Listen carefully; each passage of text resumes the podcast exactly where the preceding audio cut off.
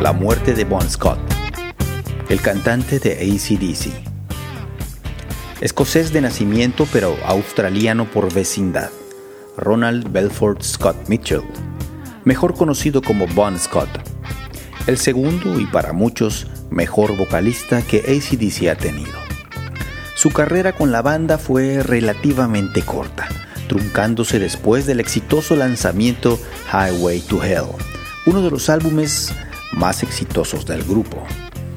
Bon Scott, quien según la revista Hit Parader estuviese en el número 5 de la lista de los 100 mejores vocalistas de metal de todos los tiempos, murió en 1980 bajo circunstancias controversiales.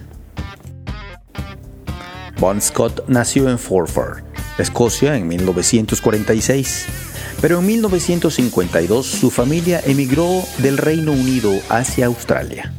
Inicialmente se instalaron en Sunshine, un suburbio de Melbourne, pero en 1956 se trasladaron a Fremantle, donde Scott aprendió a tocar el tambor y la gaita en la Coastal Scottish Pipe Band.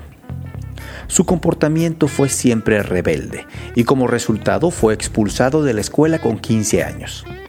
Incluso pasó un tiempo en la prisión de Fremantle y nueve meses en la institución juvenil Riverbank por fraude de identidad y por intentar escapar de la custodia legal, además por robar 12 galones de petróleo. Durante algún tiempo fue parte del ejército de tierra de Australia, pero le dieron de baja por inadaptación social. Como dice uno de los temas de ACDC, es un largo camino hacia la cima.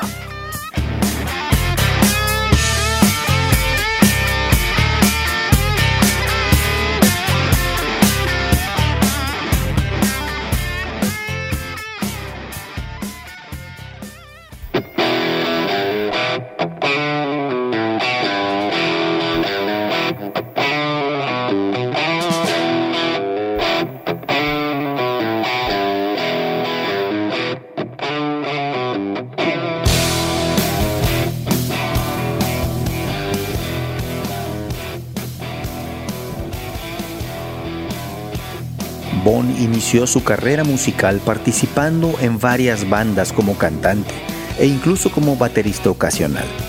The Spectors, The Valentines, Fraternity, Peterheads, Monty Luffy Ranger y junto a Vince Lovegrove.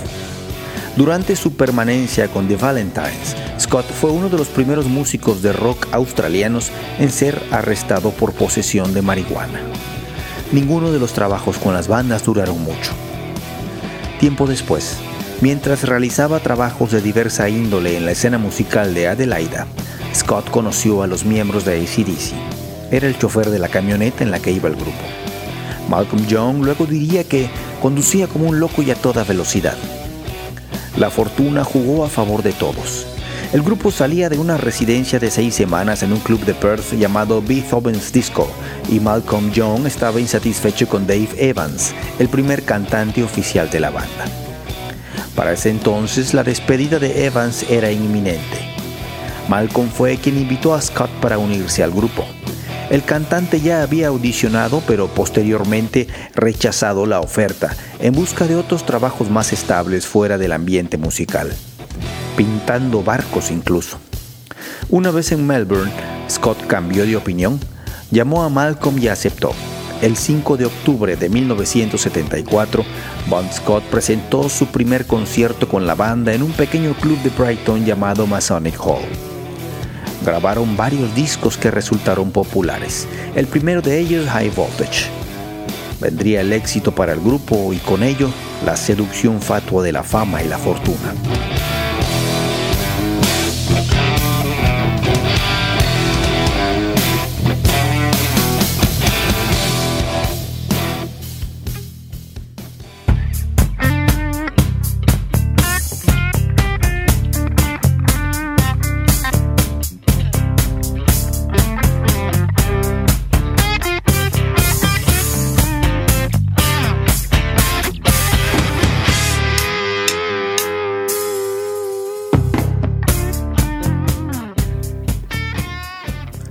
La llave del éxito masivo de la banda fue su sexto álbum, lanzado en 1979, Highway to Hell, producido por el famoso Robert Motlange.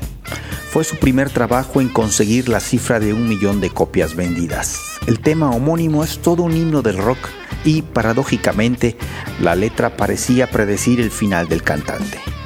Hey madre, mírame, estoy en el camino hacia la tierra prometida. Pocos pensarían que este sería el último disco de ACDC con la voz de Bon Scott. Era la madrugada del 19 de febrero de 1980. Bon estaba de fiesta con Alistair Kinner, su compañero de parranda. Se dirigió al Music Machine de Camden, actualmente conocido como el Camden Palace, y se retiró del lugar alrededor de las 3 de la madrugada. La versión oficial dice que en el trayecto Kinner percibió que Bond se había dormido, algo de esperarse tras una noche de copas. Al llegar a su destino, Kinner no pudo sacarlo del coche y optó por llevárselo a su propia casa. Afirmó que tras no conseguir despertar a Scott, lo dejó en el auto para dormir la borrachera. 15 horas después volvió al coche, un Renault 5, y se encontró con Bond totalmente inconsciente. Lo llevó hasta el King's College Hospital, pero Bond ya estaba muerto. Tenía 33 años.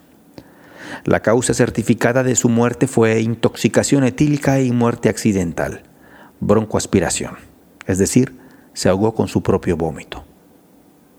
Su último álbum de estudio con ACDC fue Highway to Hell y su última grabación fue la canción Ride On, en directo junto a la banda francesa Trust acababan de empezar las sesiones de un nuevo álbum que se publicaría a finales de año. Uno que rompería aún más los récords para ACDC, pero esta vez bajo el liderazgo de otro cantante, Brian Johnson. Lo que vendría sería Back in Black.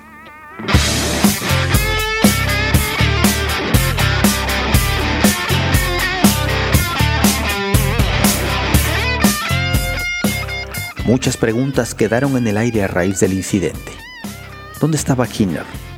Había desaparecido. Nadie sabía de él. Incluso se llegó a dudar de que hubiese existido, hasta que Jesse Fink, un escritor, logró encontrar un certificado de defunción emitido por un juzgado español en el año 2015.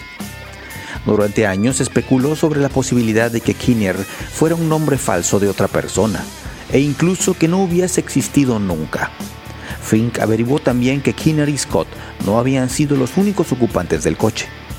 Les acompañaban Sina Kakuli, manager de The Only Ones y esposa de su cantante Peter Parrott, a quien se ha llegado a ubicar también en la fatal escena.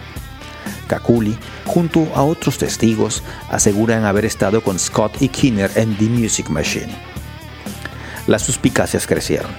¿Cómo dos o incluso tres personas habrían sido incapaces de cargar con un inconsciente Scott alimentaba la hipótesis de que el cantante hubiese fallecido por una sobredosis de heroína y los presentes, asustados, hubiesen montado toda una historia para evitar problemas.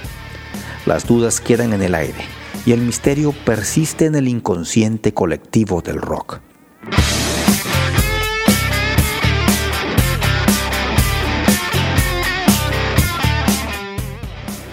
Lo cierto es que la carrera de Scott con ACDC, aunque corta, produjo muchos tesoros para el género, que los fanáticos del rock seguimos disfrutando.